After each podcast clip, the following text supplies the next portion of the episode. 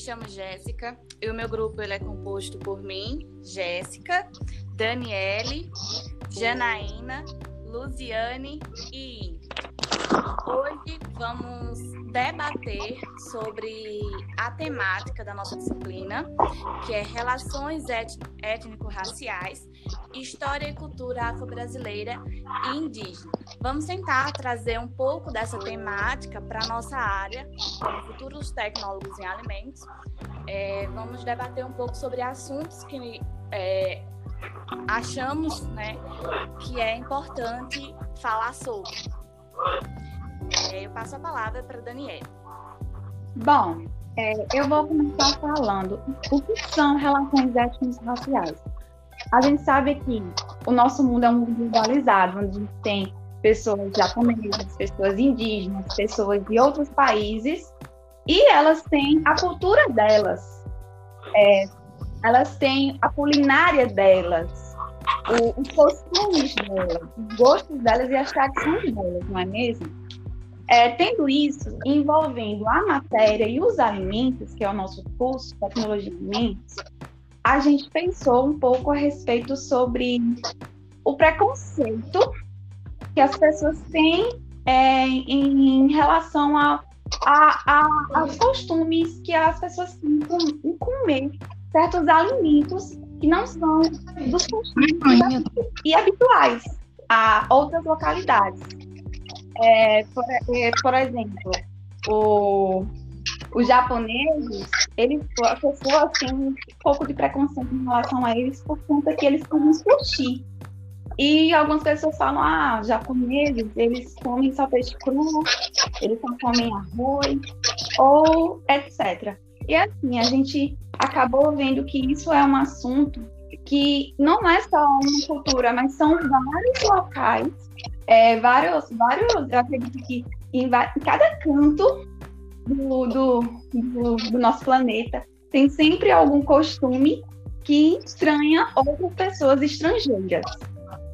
É, agora vou passar um pouco para a Marina sobre a questão do, dos motivos também que levaram a, ao, ao nossa, nosso, nossa pesquisa, nosso desenvolvimento durante o trabalho.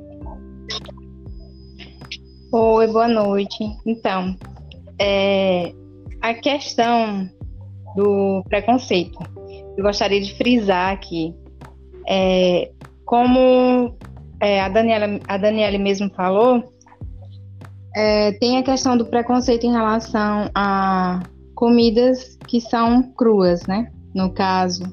E aí tem, eu gostaria de colocar em pauta o ceviche, que é uma comida peruana que poucos conhecem, mas que é uma cultura que não é brasileira, mas que chegou a, aqui no Brasil.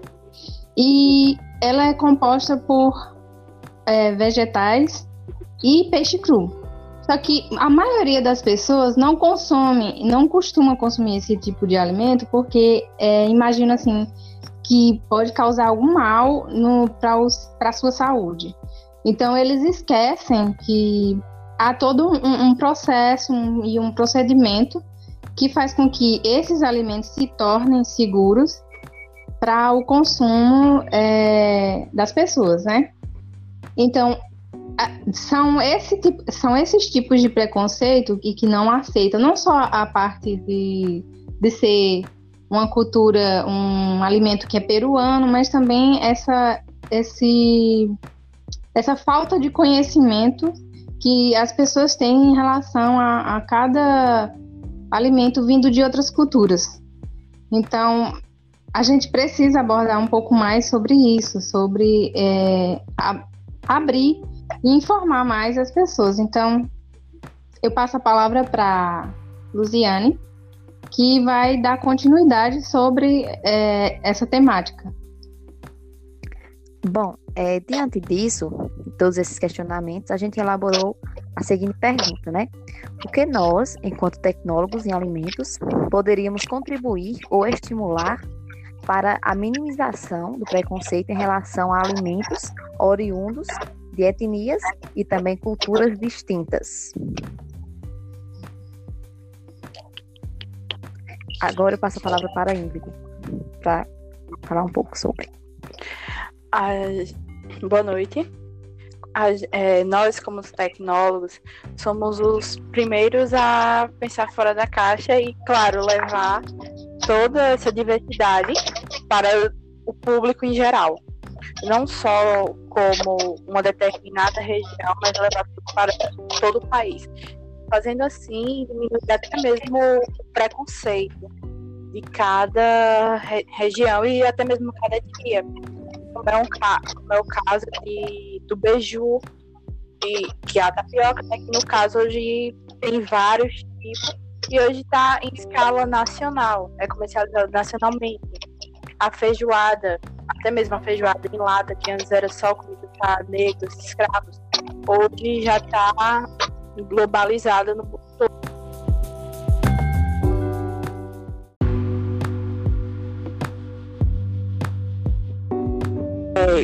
Quando nós, enquanto tecnólogos, abrimos a mente para fazer, colocar todos os, todos os pratos, como o Brasil é um país que tem muita diversidade, a gente então entende e podemos sim colocar e abaixar os preconceitos de cada região. É o caso mesmo do Beiju, como antes era só de uma determinada etnia, hoje para todas, está sendo até mesmo centralizado como a feijoada, e a gente vai levando aos poucos. Até mesmo antes, o macarrão instantâneo só era para os asiáticos, hoje já está para todo mundo. Então, é isso. É, gostaria de acrescentar, se possível, que é a questão da informação, né? As pessoas não consomem muitas vezes por não se sentir segura e por não ter informações a respeito, a informações seguras, verdadeiramente, verdadeiramente seguras em relação àquele alimento. Então, eu acho que o nosso papel, além de é, produzir e ter o controle de qualidade, é informar, deixar que a população é, conheça bem cada alimento, independente de sua é, etnia. Como. É... Ah. Trazendo um pouco também do que você falou, é, Janaína, no início, sobre a cultura, é, o preconceito né, de alguns alimentos, a gente vê também que é, muita gente acho que já ouviu falar que comer manga com leite é, você passa mal, adoece. Então, a história, existe uma história por trás disso, né? Que no, no período colonial, é, os senhores de engenho, o leite era muito valorizado naquela regi nas regiões e é, para as pessoas, para os senhores de engenho, é, eles consumir, os escravos consumirem o leite, é, seria prejuízo. Então, sabendo que eles consumiam também muita manga e gostavam, é, eles optaram, inventaram de que os, a mistura dos dois alimentos é, passariam mal, causaria mal à saúde. Então, você vê essa questão da, da geração, né, que é passado de geração para geração. E essas histórias elas não são desmistificadas e acabam as pessoas levando isso para um lado é, realmente mais cultural. Bom, assim, eu acredito então que o nosso papel enquanto tecnólogos, é, assim como já existe né, uma, uma, uma vasta, vasta é, quantidade de produtos já no mercado, a gente acrescentar ainda mais produtos é, valorizando cada, cada cultura, cada região, e a gente, como as meninas já abordaram aí, esclarecendo que esses produtos são sim seguros, podem sim haver alguma é, acrescentar algum mais alguma coisa para aprimorar esse produto. E também é, colocando né, mais qualidade naquilo que já é saboroso, já é de, de qualidade de cada re, região até mesmo o pato no tucupi, como é de uma determin... como é um prato indígena da região norte, muito famoso, que é feito com a mandioca brava, a manihot escolenta. Porque aqui a gente tem aquela de dizer ainda que é venenosa, se você consumir, você vai morrer. E lá, a, lá ainda assim se usa a mandioca brava para fazer um, um, alimento que é muito consumido por todos os indígenas. Então fica aí, né? Porque é feito com a, com a mandioca mesmo e até as folhas ainda usa o, o pato e é feito um caldo. Muitos, muitos dizem que é delicioso.